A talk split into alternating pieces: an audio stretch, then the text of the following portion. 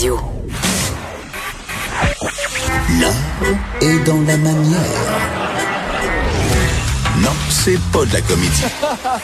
C'est politiquement incorrect avec Martineau. Depuis le début de la pandémie, ma consoeur José Legault, ma consoeur du Journal de Montréal et du Journal de Québec, cogne sur le même clou euh, euh, fréquemment et chaque fois je lis ses textes puis je dis oui, oui, elle a tellement raison. Et la question qu'elle pose, pourquoi, Monsieur Legault, vous ne rendez pas le port du masque obligatoire? C'est une question que plusieurs personnes se posent. Elle est avec nous. Salut José. Bonjour Richard. Tu lâches pas le morceau, hein? Ben j'ai pas le choix. Euh, je vis à Montréal. Euh, je vis dans l'épicentre euh, canadien de la COVID-19. et je vois très bien que le port du masque, c'est pas quelque chose qui va devenir une norme sociale par la pensée magique, contrairement à ce que dit le, le directeur national de la santé publique, Horacio Arruda. Euh, et, et, il en est en partie responsable parce que dans, pendant les premières semaines de la pandémie, lui-même a ouvertement découragé la population euh, mhm. euh, à porter le masque. Donc, il a créé une confusion dès le début. Mais une fois que ça s'est fait, ça peut se corriger, mais ça ne se corrige toujours pas. et c'est pas. c'est pour ça que dans ma chronique d'hier, je suis revenue là-dessus pour réexpliquer que le port du masque obligatoire puis soyons précis, là, dans les lieux publics fermés, hmm. euh, c'est-à-dire bon les transports en commun, les commerces, etc. Euh, c'est pas c'est pas une opinion, hein. C'est que il y, a toute une science qui est derrière ça. Euh, en fait, c'est connu depuis la grippe espagnole de 1908, si on veut dire la vérité. mais, mais mettons que mettons qu'il n'y a pas eu de monde avant nous, avant 2020, euh, et mettons qu'on apprendrait ça maintenant.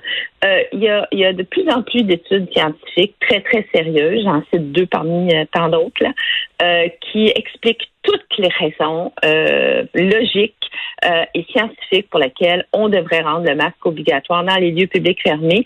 Euh, et d'ailleurs, on a vu la semaine dernière euh, plusieurs médecins épidémologistes ben oui. ici au Québec le demander. C'est pas c'est pas des hurluberlus là. et vraiment, j'avoue que pour moi, c'est un c'est un mystère. Je ne comprends pas pourquoi on ne le fait pas. On a vu des bon, c'est ça, des, des, médecins euh, ici euh, le demander, mais j'ai lu aussi euh, dans des journaux français des, des, tribunes signées par des médecins, des experts qui parlaient aussi du masque. Aux États-Unis aussi la même chose. Mois de mars, depuis le, moi j'ai écrit ma première chronique sur le masque le 19 mars. Hum. Le 18 mars, la veille, M. Arruda avait réalisé une vidéo diffusée sur les médias sociaux où il, où il demandait aux gens de ne pas le porter. Incroyable. C'était quand même assez, c'était quand même assez, euh, euh, assez, oui, parce que déjà en Europe, ça se discutait. Euh, et, et, pour toutes sortes de raisons, je sais pas si on a le temps de revenir sur, sur certaines des raisons principales. Bon, ben, en fait, ce qu'il disait, c'est qu'il y avait peur, il y avait peur que ça donne un faux sentiment de sécurité, que les gens relâchent le respect des consignes de distanciation. C'est ça, là. Oui, mais c'est ça, c'est que le faux sentiment de sécurité, c'est de pas porter le masque. Euh, et, et, ça, c'est la vérité. Euh, et encore une fois, c'est une question scientifique. Là. Et la COVID-19, euh, on, on, sait que c'est un virus essentiellement respiratoire. Euh, on sait aussi que euh, il n'a pas que deux portes d'entrée. Hein. C'est pas que le nez, c'est pas que la bouche, c'est aussi les yeux. On oublie la troisième porte d'entrée. Mm. C'est pour ça que euh, dans le milieu, dans les hôpitaux, etc., les gens portent des visières ou des lunettes de protection, etc. Parce que vous pouvez porter. mettons que bon, Richard, toi et moi, on se parle. Mm. Moi, j'ai un masque. Toi, t'as pas de masque. Euh, et disons que tu es contagieux sans le savoir. Tu pourrais même être contagieux en le sachant, puis être un petit ratoureux, puis pas me le dire. bon. Alors, mais mettons que tu le sais pas. Je te prête pas de mauvaise intention. Hmm. Et moi, j'ai le masque, et là, on se parle. Puis on se parle pendant cinq minutes, dix minutes, euh, et puis tu projettes. Tu es un homme, tu as une voix forte. Euh, ben, ça se pourrait que je l'attrape par les yeux, même avec mon masque. Alors, par les yeux. Oui, c'est la troisième porte d'entrée du virus, hmm. d'où la, d'où la nécessité dans les, dans le, comme je te dis, dans les hôpitaux, hmm. les CHSLD, etc., de porter une visière, parce qu'il faut protéger aussi les yeux. Alors, si mais si tu portais le masque et que je portais le masque et que nous étions en train de nous parler et que tu étais contagieux, là, on serait protégé. Je serais protégé de toi. Mais, mais, est-ce qu'on porte, qu'on porte le masque pour se protéger soi-même ou on porte le masque pour protéger les autres? Les deux. Les deux. Euh, et parce que, euh, parce que les yeux sont une porte d'entrée, euh, c'est pour ça aussi que ça rend le port du masque obligatoire dans les lieux publics fermés encore beaucoup plus important. Et tu sais que dans la région de Montréal, euh, il y a beaucoup de commerces de quartier, puis là, les gens vont plus dans leur commerce de quartier parce qu'on se déplace moins, qui sont de petites surfaces. Hein? C'est des petites boutiques, des petites épiceries, des petits magasins. Alors là, dans le déconfinement, euh, les gens vont, vont dans des endroits publics qui sont petits en plus. Alors, euh, les commerçants ont beau euh, limiter le nombre de clients, hmm. etc. Écoute, tu le sais comme moi, même dans une pharmacie, dès dès qu'il y a qu'une minorité de gens qui portent le masque, tu te mets en danger. Euh, et à cause de cette aussi de cette troisième porte d'entrée là. Euh, et, moi, ce qui euh, ce qui et je l'ai soulevé un peu dans, ma chronique hier, c'est que parce que le masque n'est pas obligatoire pour tout le monde dans ces lieux-là, et là j'ajoute évidemment les transports collectifs, tout ça, ça fait que les personnes qui sont qui ont des vulnérabilités, hein, euh, donc, les personnes, mettons, de plus de 60 ans, les personnes qui ont euh, peut-être des maladies chroniques, des personnes handicapées. Euh, il faudrait qu'elles s'habillent avec un scaphandre, elles, pour aller dans des lieux publics fermés, pour se protéger, pour que justement leurs trois portes dentées soient protégées, le nez, la bouche et les yeux. Mais il n'y a personne qui peut faire ça. Mmh, je veux mmh. dire, moi, je vais te donner l'exemple. Tu, sais, moi, je, je, m'occupe de ma soeur qui, qui est déficiente intellectuelle, elle a 57 ans. Moi, je ne l'amène plus dans aucun, nulle part, nulle part, nulle part. On va marcher et c'est tout. Pourquoi? Parce que elle n'est pas protégée. Elle a beau porter le masque, si je l'amène dans une petite boutique ou à la pharmacie ou quoi que ce soit, puis qu'elle croise quelqu'un de contagieux qui ne porte pas le masque, ben par ses yeux, elle pourrait l'attraper. Tu mmh. vois?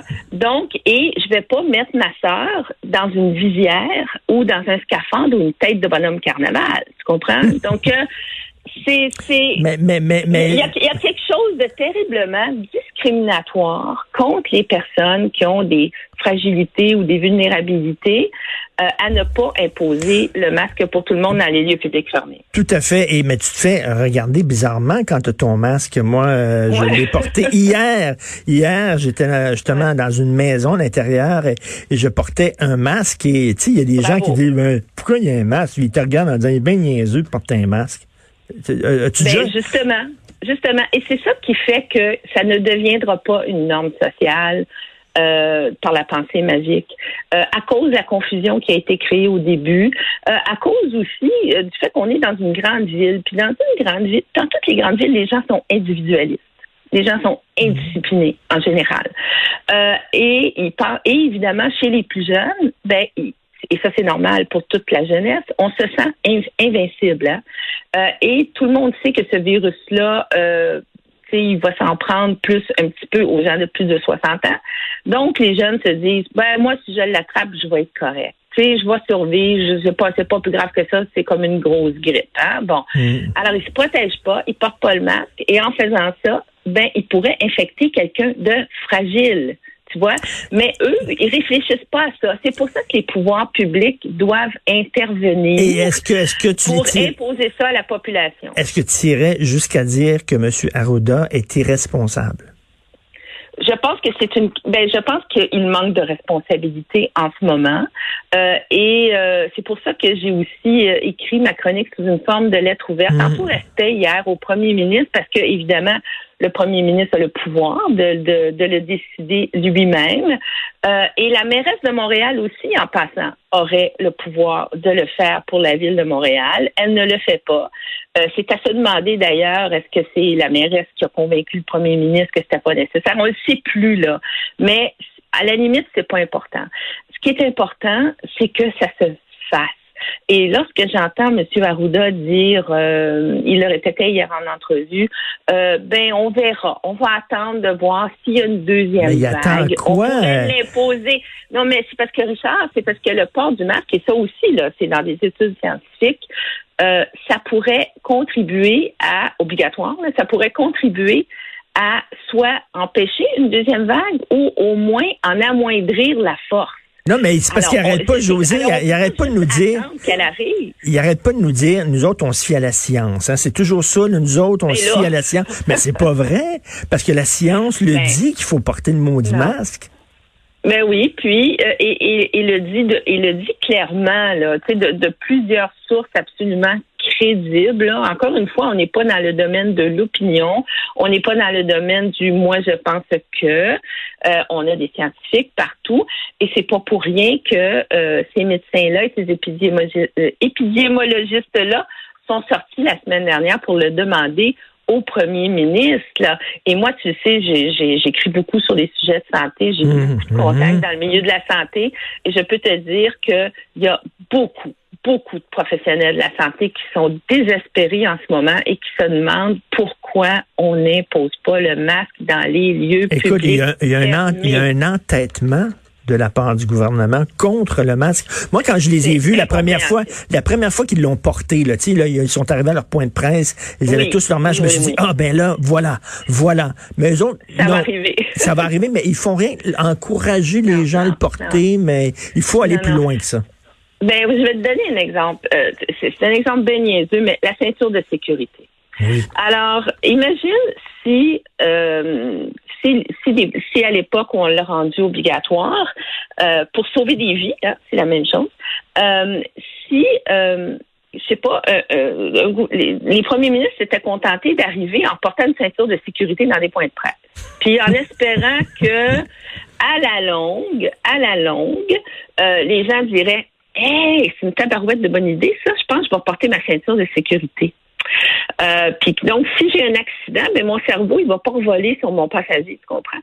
Alors, euh, mais ça, c'est parce que ça fonctionne pas comme ça la nature humaine.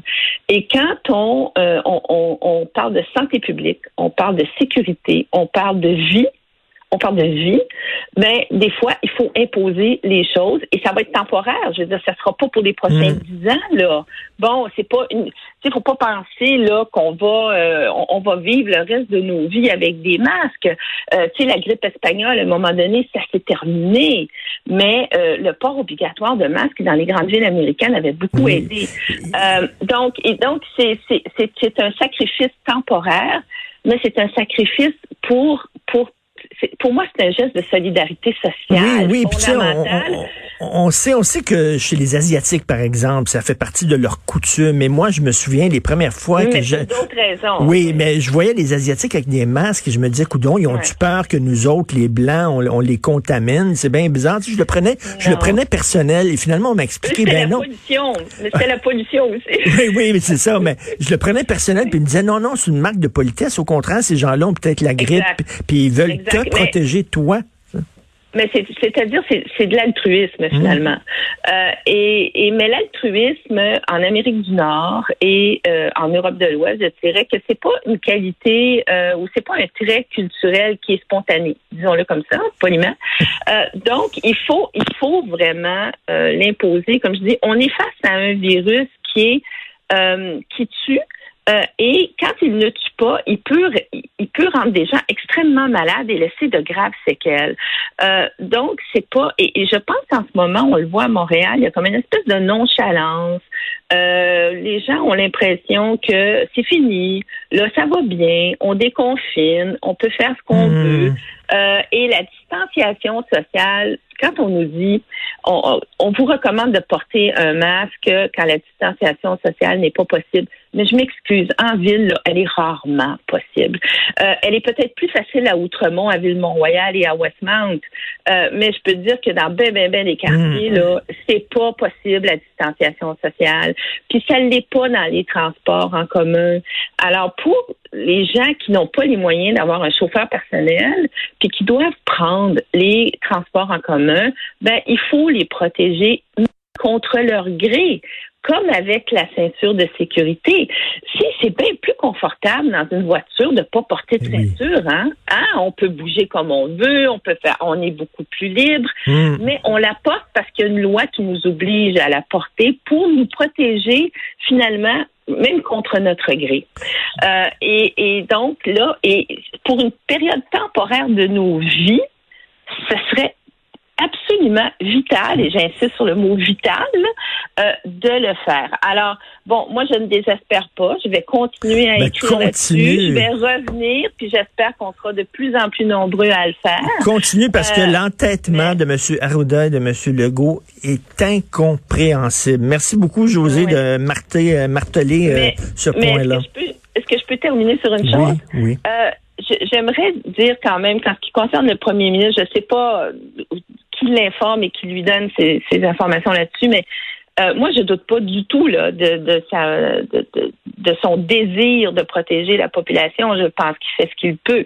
Mais euh, vraiment, peut-être que il, serait temps que quelqu'un lui donne une ou deux bonnes études scientifiques sur le sujet, là, qu'il qu'il lise ça, euh, et puis euh, qu'il qu'il réalise euh, en tout respect que c'est un geste fondamental de protection de la santé publique en ce moment et pour les prochains mois. Je suis tellement d'accord avec toi. Merci beaucoup, José. Merci. Merci. José Richard. Legault, chroniqueur, Journal de Montréal, Journal de Québec.